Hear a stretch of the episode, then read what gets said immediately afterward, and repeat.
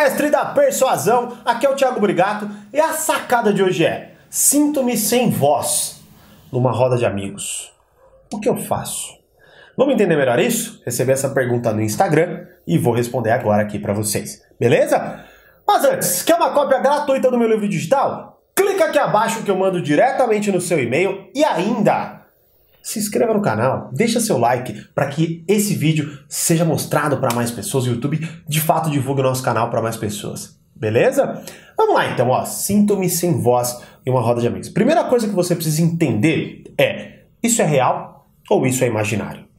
Quê? Exatamente, isso é real ou isso é imaginário? Por que, que isso pode ser imaginário? Porque pode ser que, na verdade, a história que você conta para você faça você ter essa sensação de que você é sem voz, ou de que ninguém presta atenção em você, ou de que qualquer coisa nesse sentido esteja acontecendo, tá? Basicamente alguém, sei lá, vamos supor, pega um empreendedor, tá, puto, o cara já fez milhares de empresas, sei lá, e aí, quando não, o cara se sente um merda. Por quê? Porque na cabeça dele ele está contando uma história extremamente destrutiva, por qualquer motivo que seja, né? Então, no seu caso, ela pode ser imaginária por quê? Porque você tem uma puta de uma expectativa em relação às suas coisas. Talvez você ache que quando você fale, né, Pra eu, pra, pra eu me sentir ouvido, as pessoas têm que parar e ficar olhando para mim com cara de encanto, né?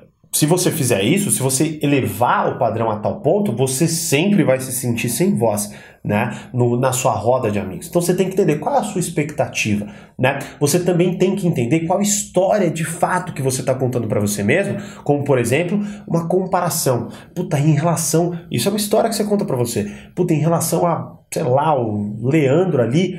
Eh, não dá, porque ele é assim, assim, assado, e eu, caramba, parece que quando ele fala todo mundo curte, quando eu falo ninguém curte e tal, né?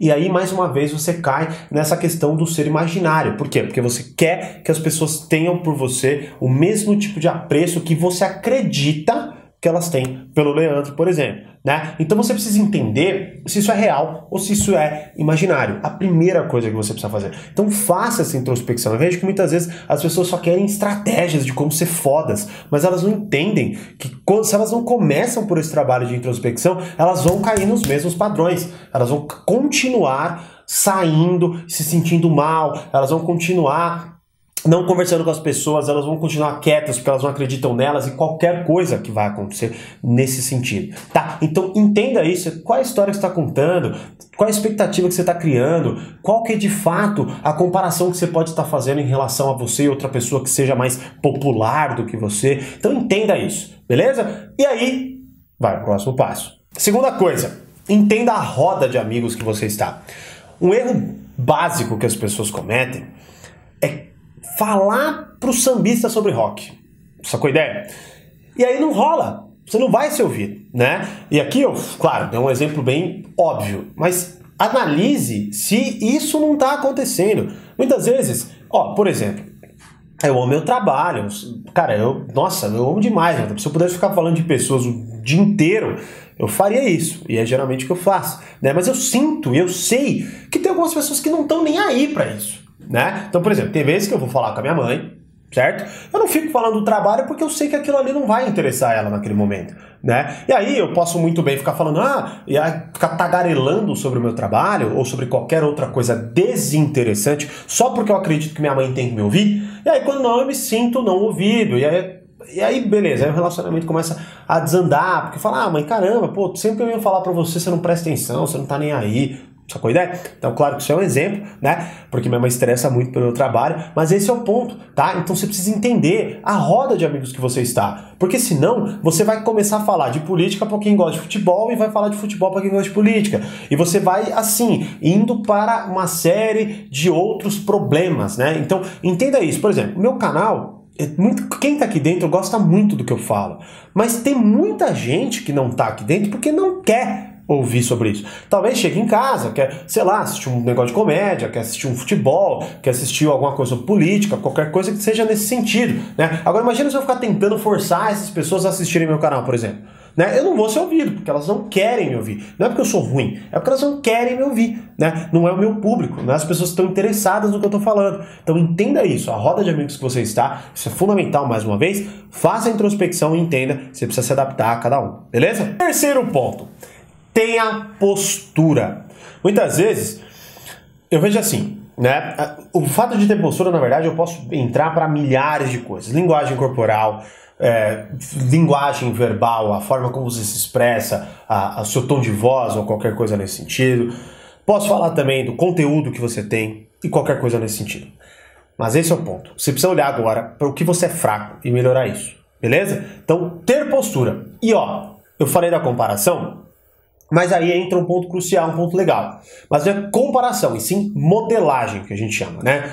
E você pode tentar, se você sentir que isso se adequa ao seu estilo. Você pode tentar absorver formas de falar de pessoas que você admira. Então, por exemplo, eu vejo algumas pessoas, né, principalmente quando eu estava começando, eu falava, cara, eu preciso ter mais postura, eu preciso saber falar melhor e, e por aí vai. ficava nessa pilha, né, de ter mais postura e tal nos vídeos e tudo mais e com as pessoas.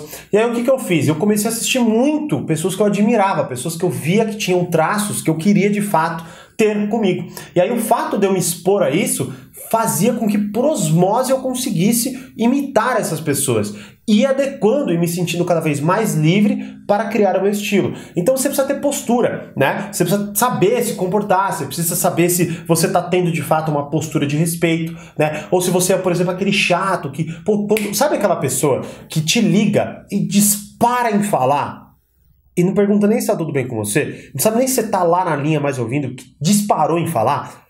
Isso não, é, não é ter postura, sacou a ideia? Então você pode entrar na, na, na, roda do seu amigo, dos seus amigos, falar, pô, eu não sou ouvido, mas você chega e começa a desabar, desabafar suas coisas e joga um monte de coisa lá, não, e começa a falar da sua vida e tal. Nem pergunta se as pessoas estão bem, nem, nem tenta entender o que, que tá rolando lá, sacou a ideia? E aí, quando não, você vê que a pessoa que você de fato inveja, ela faz isso, ela chega, conversa, toca nas pessoas, dá um abraço, conversa de forma mais amena, pergunta se elas estão bem, entende o assunto e fala sobre o assunto assunto, né? Então ter postura é englobar isso, tá? É, poxa, para aprofundar, uma, uma dica que eu te dou, uma, primeira dica que eu te dou é assista todos os vídeos do canal, fim, porque eu dou dicas precisas para você fazer isso. Dois, o dia que você conseguir, de fato, entra no meu treinamento, porque lá tá totalmente uma sequência do que você faz para você lidar melhor com as pessoas, beleza? Tá organizado.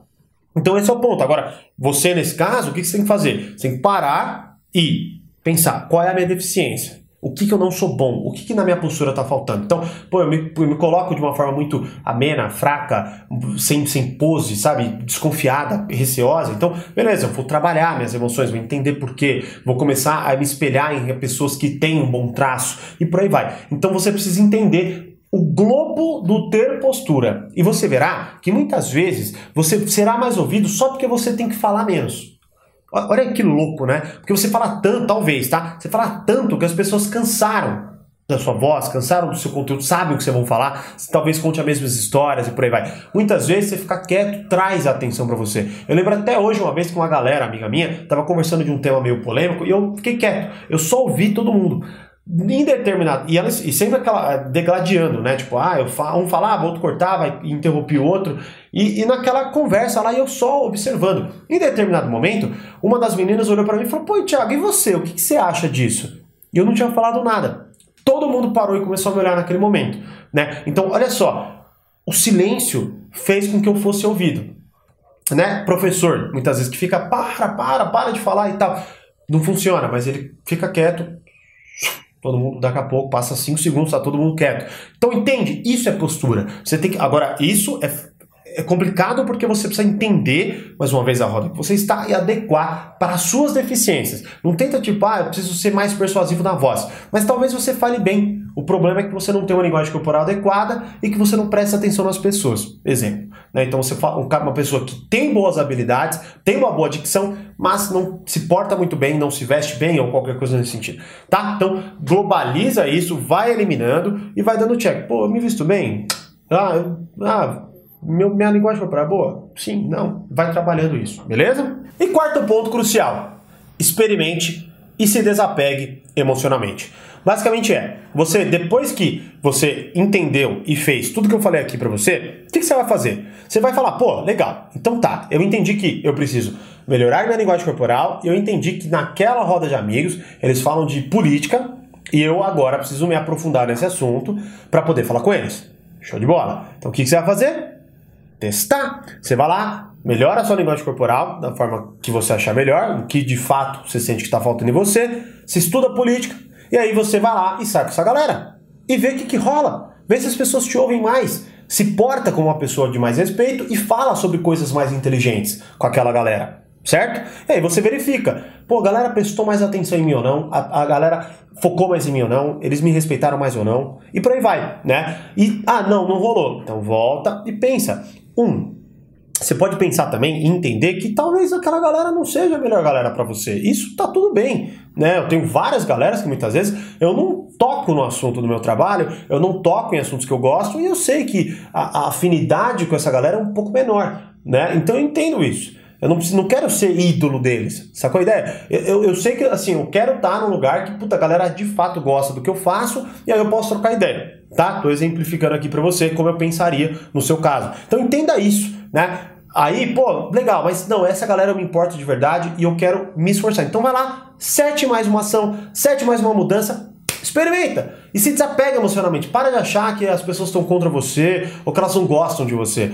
Elas têm os pontos delas, elas têm os problemas delas. E aí, elas Sempre que elas rejeitam você, é uma coisa relacionada a elas, não a você, tá certo? Só que aí você precisa entender e ter esse desapego emocional para de fato moldar o que você acha que tem que moldar ou desistir e falar tá tudo bem, não é com essa galera que de fato eu preciso me aprofundar, mas experimenta e se desapega emocionalmente, para você poder cada vez mais experimentar mais e entender cada vez mais o que agrada você. E, obviamente, se sentir mais confiante e ser muito mais bem escutado pelas pessoas certas, que é o que é mais importante. Beleza? Então, essa é a sacada. Deixa aqui seu comentário e aí. Você se sente também não ouvido pelas pessoas? Por quê? Me diz aqui nos comentários. E como eu sempre digo, mais persuasão, mais controle. Grande abraço e até o próximo vídeo.